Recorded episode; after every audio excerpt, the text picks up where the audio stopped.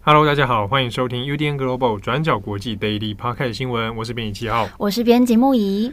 今天是二零二三年三月一号，星期三。好。呃，时间很快又来到三月。嗯，今天我们 daily 更新的比较晚了啊，主要是因为我们上午到中午就是出外访。对 对对，对对。然后我们见到了这个许久不见的作者，南韩驻南韩独立记者杨浅豪。对我们亲爱的浅豪先生。对哦，我跟他真的是，诶诶，我上次见到他就是在首尔的时候了，二零一九年。对啊，所以隔了好几年才又再一次见到他本人。然后我也见到了这个前主编郑红，对，他今天坐我对面，仔细的观察他，仔细观察，你是第一次见到他吗？对啊，对啊，对，那聊了很多工作上的事情啊什么的，嗯、对啊，好，那也跟这个转角的听友这个说一下，他们俩都很平安，好，都都很 OK，对，都很快乐，快乐很不一定，但是平安很重要，哇，健康平安。好，那我们今天三月一号来更新几则国际新闻。那首先呢，我们这边先来讲一个，嗯、跟美中关系有关的。第一个，我这边先来讲哦，就是美国联邦调查局 FBI 哦，那他的局长克里斯托弗雷呢，他在星期二的时候，那有接受了媒体的专访啊，也有正式的对外哦表示说，关于这个 COVID-19 这个。新型冠状病毒的来源问题啊，那 FBI 他以局长的身份，他提出了他的认知跟判断。那他说呢，啊，FBI 所掌握到的情报还有分析认为，很有可能还是它的来源是来自于中国的实验室泄漏而导致的。好，那我们这边要讲的是这个说法，它其实并不新啊，过去几年当中大家应该都有听过了。FBI 呢，他是第一次哦，对外他正式的首次的公开证实说他们的判断是这样，但其实，在二零二一年的时候，FBI 就有讲过这件事情哦，就说他们得出了结论，认为很有可能是来自中国的实验室。好，那这一次他 FBI 呢，在自己局长的身份哦，那透过媒体的专访，那再度的哦强调了这个事情，那只是说也很微妙的哦。就是 FBI 所掌握到的情报，那跟其他美国的情报机构哦，那进行的分析，大家的认知都有点不太一样哦。《华尔街日报》呢，它这边就有举例哦，说有其他四家的情报机构，那还也有长时间的来做分析。那分析的来源啊，不只是关于 COVID-19 啊，也包括说其他国家的一些情况啊、战略分析啊等等哦。那里面呢，所认为的关于新冠病毒，哦，新型冠状病毒到底它的来源是从哪边？哦，那各自的评估程度，哦，都不太一样。那之中大部分还是会认为说，应该是从动物传到人类的过程里面，哦，那意外出现的。那或者另外一个说法，哈，比较多的说法是说啊，来自于这个中间那个华南海鲜市场，好，从这个地方传出来。那对于说实验室泄露这个说法呢，采取的信赖程度啊，信任程度并没有特别高啊，相对是比较低。那所以呢，包括 FBI 还有其他这几个情报机构，大家的认知哈，并不是完全的一致。不过《华尔街日报》这边有强调说，并没有透露说这所谓的四家情报机构他们的名称分别是什么，到底是哪四家在进行。啊，那这个并没有对外的透露。不过现在他是有一个间接的说法哦，就是知道这些机密情报内容的啊，这个人士呢，他有对外透露说，虽然大家对于来源啊，到底从哪里来这个说法呢，可能呃观念并不一样，但是有一致的共识是，这个新型冠状病毒最初它应该并不是用来当成生化武器的。啊，它并不是一个作为武器用途而出现的东西哦。好，那这是目前已经知道的呃共识。那只不过呢，FBI 这边他认知的哦，还是认为说呃，来源应该是来自于中国的实验室。那同时呢，局长他自己也讲到说，在过去几年当中，要一直想要做相关的调查，但是中国政府一直不断的来阻挠 FBI 啊，也阻挠其他美国政府相关单位哦，针对这个来源说法的啊，不管是查访啊，或或者是探听啊、分析啊、合作啊等等，都做了很多的阻挡。那甚至 FBI 他是说，他还有混，中国还有做混淆视听啊，哦，就是可能会做一些假的资讯或等等的。好，那目前 FBI 并没有放弃针对这个案件做后续的调查。哈，关于来源说法，FBI 仍然正在进行当中。好，那其实呢，相关的这种呃 COVID-19 呢来源说法，我们先前也看到了，像。WHO 那也有派队去这个国际专家小组嘛，那去做了一番查访这样子。那二零二一年的时候，转角国际我们也有专栏作者也有针对这个事情哦做了一些分析。好，那作者呢是我们的赖静文啊，他本身就是在美国做这个相关医疗生化的。那就他的说法呢，分析也是认为说，即便其实现在要回去真的查那个来源哦，难度其实非常高啊。啊，主要还是在于。那很多第一现场都已经消失了，包括 P 度实验室，包括这个华南海鲜市场，它没有用原貌保留下来。哈，在疫情爆发之后呢，它就完全的已经变化掉了。所以真的要去溯源哦，难度其实是很高的。好，那所以也是当初也认为说，WHO 就算派了专家小组去哦，恐怕也查不太出什么东西来。但是呢，我们回过头来看今天这一个 FBI 的新闻。可能会疑惑的是说，那为什么他要偏偏在这个时候又突然放出这样的消息哦？或许我们可以综合起来看，因为在先前不久啊，就是二月二十七号的时候呢，美国的驻中大使哦，那他就有在接受媒体访问的时候，那也有同样又在讲到了关于疫情来源的问题那这个驻中大使是伯恩斯，他就对媒体有讲说，啊，针对这个 COVID-19 的起源问题啊。他认为中国应该要更加坦诚啊，更加诚实的态度，那来配合来做调查。那言下之意当然就是说，中国对这个事情是有所隐瞒的。那与此同时呢，我们也来看一下，就在伯恩斯在二月二十七号接受这个网络媒体的访问之后，二月二十八号美国时间呢，那也有一个众议院的听证会，那这是中国问题特别委员会啊的。第一场听证会，这个中国问题特别委员会呢，它是众议院在一月十号的时候啊，今年的一月十号表决成立的。那它本身是横跨有共和党也有民主党人共同组成。那它的名称叫做中国问题特别委员会。那想当然尔，它其实针对于美国跟中国问题之的一些研究，那以及相关政策的推行，好，那以及说怎么样应对中国问题哦。这个委员会总共有二十四名成员，那以目前的组成来说，是共和党人有十三位，那民主党人则是十一位。好，那担任主席的呢是共和党的众议员哦，盖拉格。那在二月二十八号的时候，这个听证会也第一次举行了，那当然就有针对于中国议题，像是近来啊牵前这个气球的问题呀、好，那等等啊，那有在发表了一些说法。那在这一个听证会上面呢，就有他其实比较像是态度上的，就呼吁说美国国会应该要赶快来采取行动了，因为呢，中国政府对国际的啊，包含是经济上的威胁，还有国家安全的威胁，哈，是已经是显而易见的，所以美国应该要采取行动来应对这样的威胁。那在这个听证会上面呢，也有举例啊，讲到了。比如说哦，就我们刚刚讲到的关于疫情 COVID-19 的应对政策，我们看他听证会上说了啊，看到中国这样应对政策，它其实有问题的。那另外呢，也是有谈到了台湾，就说哎，中国声称对台湾有主权，那又不排除有军事的侵略。好，那这也是一个对区域安全造成很大的紧张。那以及包括先前讲了很久的一个就是贸易政策的问题，还有就是 TikTok 的问题啊，涉及到治安。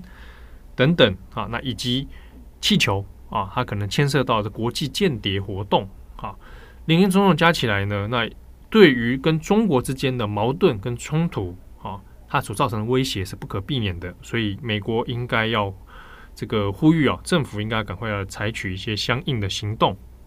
好，所以我们在前后的脉络，这几天连续的这样这些讯息的释放，大家综合起来可以看到，美国现在对于中国的政策上面的态度啊，有一些在加紧它的速度了。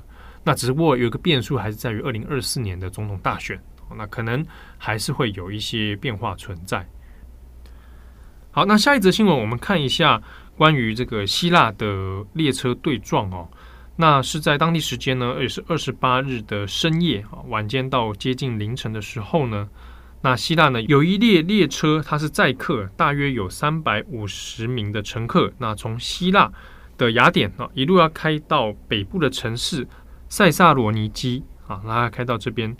那在过程当中呢，与另一辆货运的列车那正面对撞啊，那对撞之后，那造成很大的灾情。几乎前面的几节的车厢呢都出轨，而且是近乎全毁的状态哦。那目前已经知道，我们截至我们录音的时间是下午三点半。那目前已经知道呢，至少有三十二个人死亡，八十五人受伤。那因为其中一辆是客运列车哦，而载的人数又那么多，所以后续还在抢救当中哦，伤亡人数可能也还会再有所更新哦。好，那下面一则新闻，我们再来看一下意大利的难民船。好，意大利在当地时间二月二十六号发生了一个移民的船难事件。那截至我们现在录音的时间，罹难人数是六十四人，那其中有十四位是儿童，还有婴儿。那这艘船是来自土耳其西部的伊兹米尔省，然后在二月二十六号当天，在意大利南部的斯特卡托迪库特罗附近的海域沉船。那这个斯特卡托迪库特罗是意大利卡拉布里亚大区东部的一个度假胜地。那这个事件是在这边附近的海域沉船的。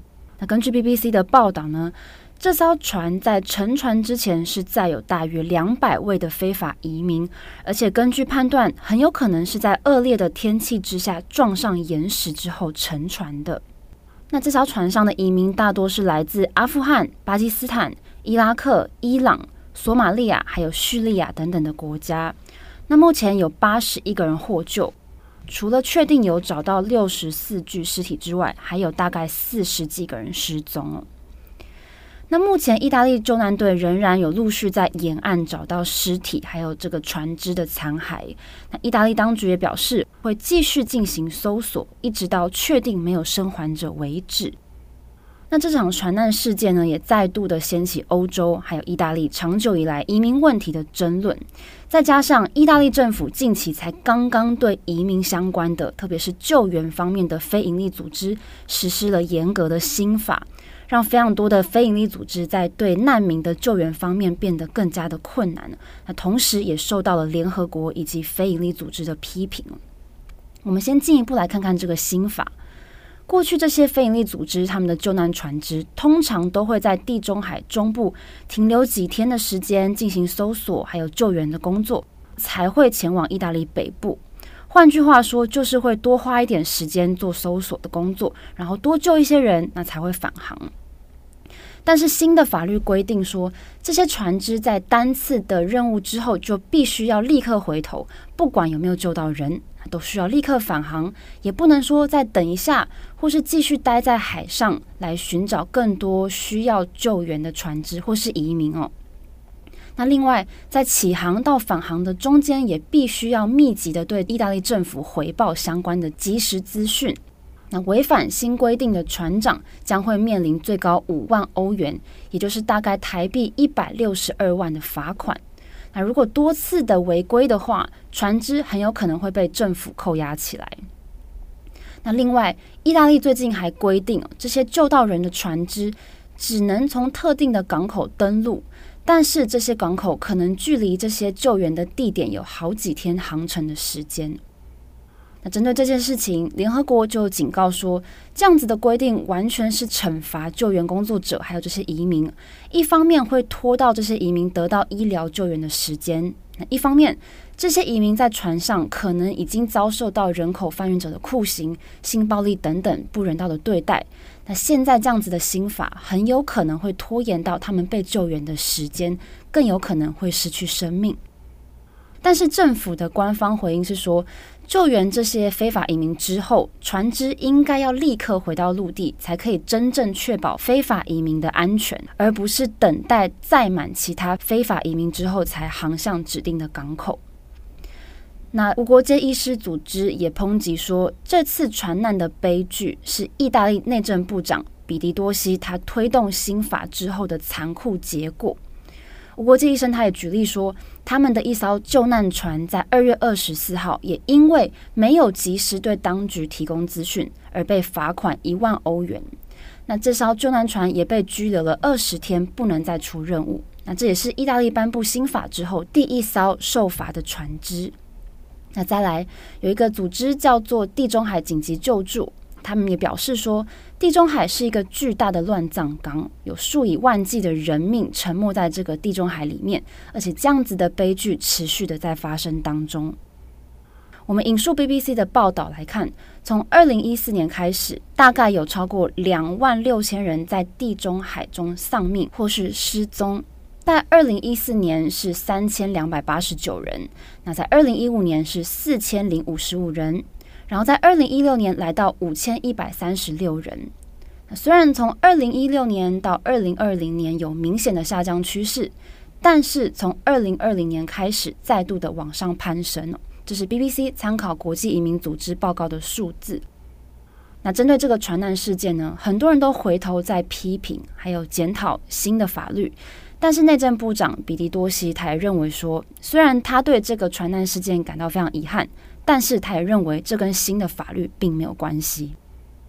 意大利总理梅洛尼在二月二十七号接受访问的时候，他也给出了回应。他认为说，处理这类的问题，唯一而且唯一人道的方法，就是阻止这些移民踏上旅程。所以他说，他已经致函给这个欧洲理事会，还有欧盟委员会，呼吁他们立刻来采取行动，预防更多移民船只航行到欧洲来。那换句话说，就是梅洛尼认为，像这些离开母国的人越少，那他们死亡的风险就会越小，那造成伤亡的几率就会越低。那这是意大利总理梅洛尼针对这个事件的最新回应。好，那以上是今天的 Daily Podcast 新闻。最近大家，如果你常出外工作的话，比如说我们会带笔电啊，对，对不对？对，像我们今天早上是一边工作嘛，早上大家各自带笔电。对，我想说，哎，什么这个这个木仪的换木仪换笔电啊？哇，就常常在换笔电，哪有常常？好，今天是带我爸的笔电了。干嘛要把你爸供出来？因为我原本的笔电坏掉了。嗯，我就是那天很不幸的，我在吃那个某便利商店的卤味啊，结果那个卤汁就倒出来，不小心洒在我的电脑上面，啊，泡卤汁就坏掉了。你的笔电泡卤汁啊？对啊，而且我最近把它拿起来闻，里面还有浓浓的卤肉的味道。天哪！大家千万要小心哦。谁会把卤汁？哦，咖啡可能会啦。我看过很多人是那个，因为咖啡摆旁边嘛，然后就洒进那个笔垫上，嗯、或是饮料啊、蒸奶之类的。哦，还好，我自己都还蛮注意这个事情。嗯、真的要小心，话不能讲太满，讲这种话的人最后都，哎。那我们自己以前的办公室就是不小心打翻过很多东西啊。现在因为我们现在哎，现在好像好一点。以前真的是咖啡各种就洒在键盘上啊，那真的看到会惊叫哎，可是也来不及了。因为听说如果你的电脑在运转当中的时候，如果洒上液体，就更可能会挂掉。真的啦，是是，那洒在手机上也差不多。对对对，真的要小心。我们之前有有过那个汤红豆汤还是汤圆哦，反正过节的时候那个办公室会送嘛。他就洒出来，真的是烫到烫到自己耶，烫到键盘哦。那个人就是张正宏。你干嘛爆他料啊？没有，因为这是这这个在转角蛮有名的一个事，真的。汤圆洒在自己身上，又洒在桌上，红色跟白色的到处滚。好，OK，那祝福大家，祝福大家有美好的一天。我是编辑七号，我是编辑木仪，我们下次见喽，拜拜，拜拜。daisy 专家国际 news，转角国际新闻，Global Daily podcast 新闻